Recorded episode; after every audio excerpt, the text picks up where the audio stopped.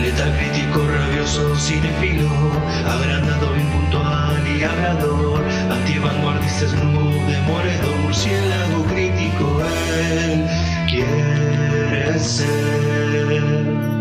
Buenos días, buenas tardes, buenas noches, bueno, lo que sea que estén teniendo, bienvenidos a otro podcast del ámbito murciélago. El día de hoy hablemos de la película del año 1961 dirigida por George Powell, escrita por Daniel Maywarren.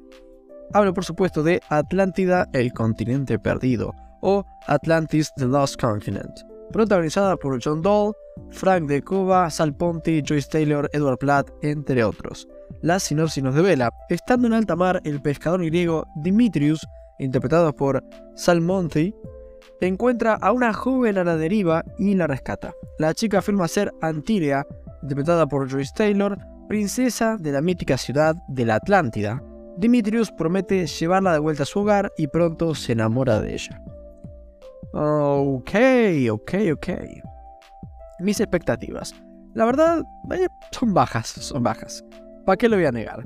Yo pienso que una película llamada Atlántida, el continente perdido del 61, y digo, bueno, esto puede ser un poco cutre, ¿no? Así que, sin más dilación, ¿fue el caso? ¿Me aburrí viendo Atlántida del continente perdido o realmente encontré una buena fantasía en esta peli de los 60? ¿Es recomendable? Vamos a averiguarlo. Ok, comenzando con lo positivo. Siento que dentro de realmente esta mezcolanza de ideas que tiene, eh, que, que después vamos a ahondar en eso, creo que dentro de esta mezcolanza algunas ideas están buenas. No es ningún spoiler decir que la peli, bueno, se sitúa en esta ciudad avanzada, en el medio del mar. Y me gustó que tengan como estos esclavos que vienen de todas partes del mundo, de naufragio, de esas cosas.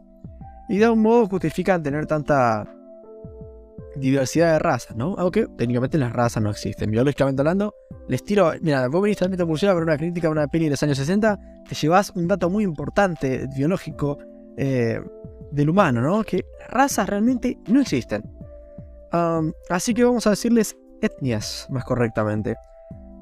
hay tantas etnias em, que tienen su justificativo y que, bueno, está bueno que converjan a este lugar, ¿no? Entonces en esta isla tenés eh, vikingos, tenés africanos y en teoría está relativamente justificado dentro de que es una boludez, no es una isla tan avanzada eh, durante la, época antigua, ¿no? Antes de la, de la medieval, ¿no?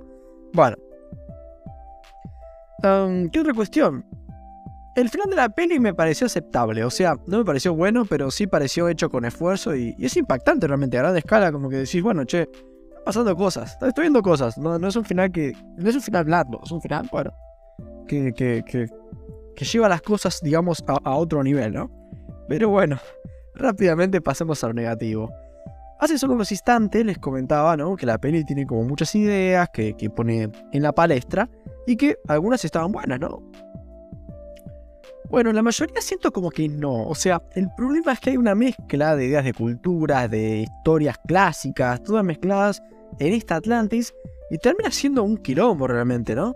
La peli termina siendo una mezcla de 20.000 lenguas de viaje submarino, criticar el podcast, la isla de Doctor Moró, Gladiator, Pompeya, la historia de número, de número, viste, del mundo del Señor de los Anillos.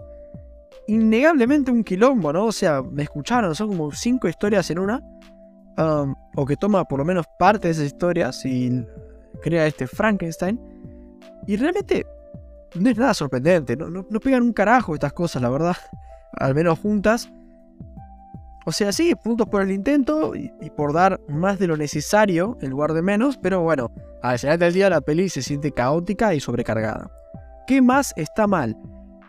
Y los personajes, la verdad, haciendo la salvedad de que es un gusto el tener a Edward Platt, quien hacía de el jefe en el Superagente 86. Sin embargo, quitando a este tipo que hace lo que puede, ¿viste? Los personajes y las actuaciones realmente dejan mucho que desear. El protagonista, bueno, no cae mal, supongo como que bueno, bueno, está ahí. Bueno, ojalá le vaya bien al flaco este, está en una situación que no merece y es como un poco transporte de, nosotros el público al, ser nuevo este, en este mundo, en esta ciudad pero la actuación de este Sal Ponti es tan pobre, tan insípida, que termina siendo soso el personaje. Y, por otro lado, a la coprotagonista, por así decirlo, está Joyce Taylor haciendo de la princesa de Atlantis, realmente no es muy buena actriz. Ah, bastante sobreactuada esta señora. Digo señora porque ya, bueno, si, si es que sigue viva, es una señora a esta altura. el mayor problema que termina sucediendo es que los personajes cuesta empatizar con los personajes, ¿no? Con lo cual la peli queda bastante expuesta, ¿no? Todos sus problemas quedan expuestos y quedan claro, y me quedó muy claro mientras la veía, que es un bodrio total, la verdad, es un bodrio total. En un momento recuerdo haber dicho, tipo, ni siquiera están avanzados en la peli, ¿eh? Estaba arrancando la peli y, no, me, no, me, no me retracté. En un momento digo, uh, uh, es mala, ¿eh? es mala esta película. O sea, a este punto estamos hablando, ¿no? En resumen y para finalizar, sí, la peli realmente es un bodrio. Un quilombo. No me animaría a decir que es de buena calidad, aunque la única salvedad que le hago es que, bueno, lo intentaron realmente los tipos. Tal vez demasiado en ciertos sentidos. En lo personal, yo me esperaba encontrar una joya hundida en Atlántida, el continente perdido, pero me terminé encontrando con un pecio hundido lleno de cosas mozas sin demasiado valor.